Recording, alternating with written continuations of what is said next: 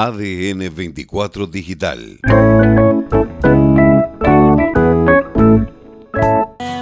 Y aquí estamos. Comenzamos a transitar juntos la tercera y última hora de Amanecer Deseado Noticias en nuestra décima temporada a través de esta gran radio regional, LRI 200 Radio Puerto Deseado, transmitiendo en AM 740, en FM 99.3 y para todo el mundo en sintonía en ADN 24 Digital. Hacia los cuatro puntos cardinales. Amanecer Deseado Noticias de todo corazón.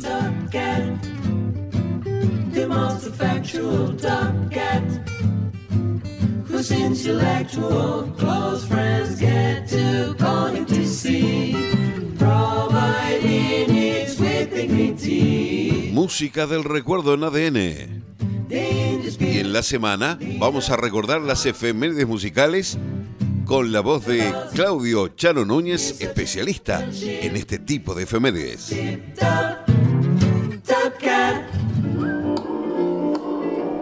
Hola, ¿cómo le va? Mi nombre es Claudio Chano Núñez y les voy a contar cosas que pasaron en la música entre el 8 y el 14 de enero.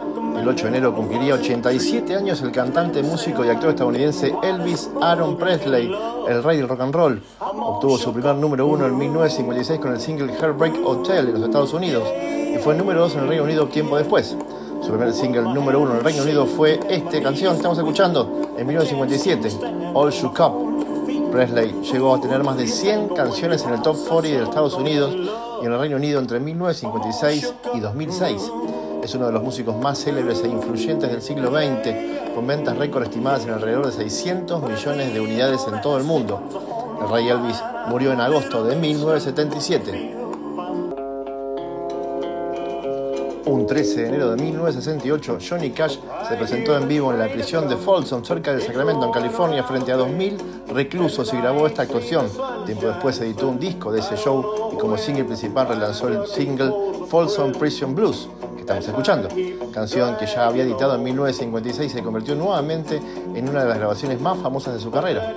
Cash comenzó a realizar conciertos en las prisiones a fines de la década del 50 y tocó su primer concierto famoso en prisión el 1 de enero de 1958 en la prisión estatal de San Quintín.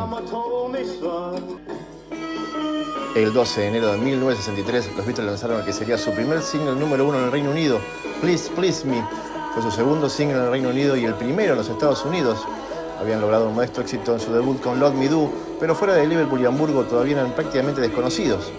La canción fue escrita principalmente por John Lennon que contó que se inspiró en Roy Orbison cantando Only the Lonely y también una canción de Bing Crosby que decía, por favor, presta un poco de atención a mis súplicas. Le gustó el doble uso de la palabra Please Please Me, así que fue una combinación entre Roy Orbison y Bing Crosby. La canción llegó a ser número uno en solo tres semanas y vendió más de un millón y medio de copias en todo el mundo. El 10 de enero de 2016 moría el cantante, compositor, multiinstrumentista, productor discográfico, pintor y actor inglés David Bowie, de cáncer de hígado en su casa de Nueva York, dos días después de lanzar el álbum Black Star en el día de su cumpleaños número 69. Su primer single en el top 40 del Reino Unido fue Space Oddity en 1969, que se convirtió en el número uno en el Reino Unido en 1975 nuevamente, además de otros 50 éxitos en el top 40 del Reino Unido, incluidos 5 número uno. Bowie también tuvo dos singles número uno en Estados Unidos, en 1975 Fame y en 1983 Let's Dance.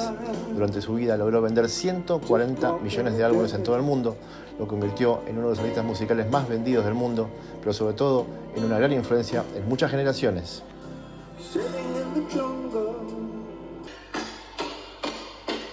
El 14 de enero de 1970, Diana Ross se presenta por última vez con The Supremes en el Frontier Hotel de Las Vegas. Diana era parte del grupo desde el principio del mismo en 1959, primero como The Primates hasta 1961 para ser The Supremes hasta 1967, posteriormente del 67 al 70 como Diana Ross and The Supremes. Durante el espectáculo, Diana anuncia que empieza su carrera solista y presenta a su reemplazo, Sean Terrell, que dejó el grupo en 1973, pero el trío de chicas continuó siempre con éxito hasta 1977. El 11 de enero de 1986, los Pet Boys logran su primer single número uno en el Reino Unido con Western Girls. La primera versión de la canción fue lanzada en abril de 1984, producida por el DJ Bobby Orlando, convirtiéndose en un éxito de club de los Estados Unidos. Luego fue regrabada en 1985 por el mismo Orlando y el dúo de Neil Tennant y Chris Lowe, y también editada en Europa y Estados Unidos. Pero todavía no terminaba de ser el hit que fue cuando el dúo firmó con EMI en 1986 y la editó. Regrabada con el productor Stephen Hague en 1986 en su versión final conocida. Un 9 de enero de 1984 se edita 1984, sexto álbum de la banda de rock estadounidense Van Halen. Este es el último álbum que presenta a los cuatro miembros originales, los hermanos Van Halen, David Lee Roth y Michael Anthony. David Lee Roth dejó la banda en 1985 debido a diferencias creativas. 1984 y el álbum debut de Van Halen en 1978 son los álbumes más vendidos de la banda, cada uno con más de 10 millones de copias alcanzó el número 2 en la lista de álbumes Billboard y permaneció allí durante 5 semanas, detrás de Thriller de Michael Jackson, en el que el guitarrista Eddie Van Halen actuó como invitado en Beat. Se editaron cuatro singles del álbum que sonaron mucho en los FMs: Panama, I'll Wait, el favorito de MTV que estamos escuchando, Hot for the Teacher y Jump, el único que llegó a ser número 1 en Estados Unidos. Que tengan una muy buena semana.